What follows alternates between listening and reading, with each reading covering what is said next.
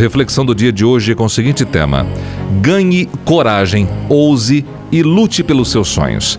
Meio-dia 41 agora.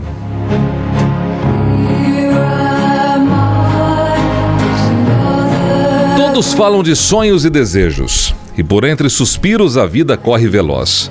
Muitos acham que amanhã sempre haverá tempo para concretizar esses sonhos. Mas o que muitos não percebem é que amanhã já é tarde, pois o amanhã talvez nunca chegue. A vida é muito curta para ser levada com covardia, preguiça e principalmente para perder sem tão pouco ter lutado.